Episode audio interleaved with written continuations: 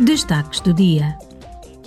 Na semana passada, durante a sessão plenária, o Parlamento reagiu às recentes denúncias de corrupção com alterações imediatas e exigiu medidas para colmatar lacunas nas regras de transparência existentes.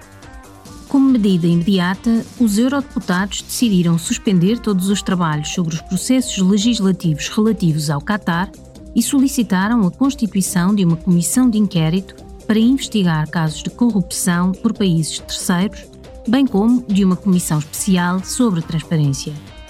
O Parlamento apelou também à proibição, a nível da UE, de donativos de países terceiros a eurodeputados e partidos políticos.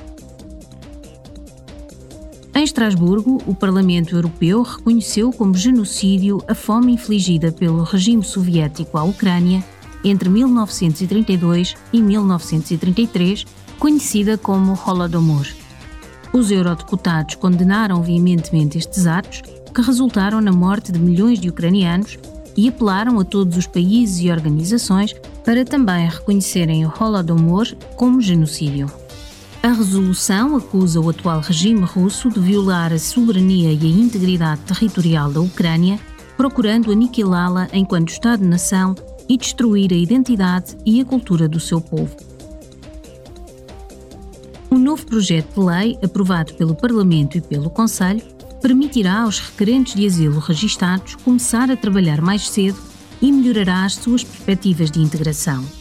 Os Estados-membros terão de ajudar a reforçar as perspectivas de integração dos requerentes, concedendo-lhes acesso a cursos de línguas, de educação cívica ou de formação profissional.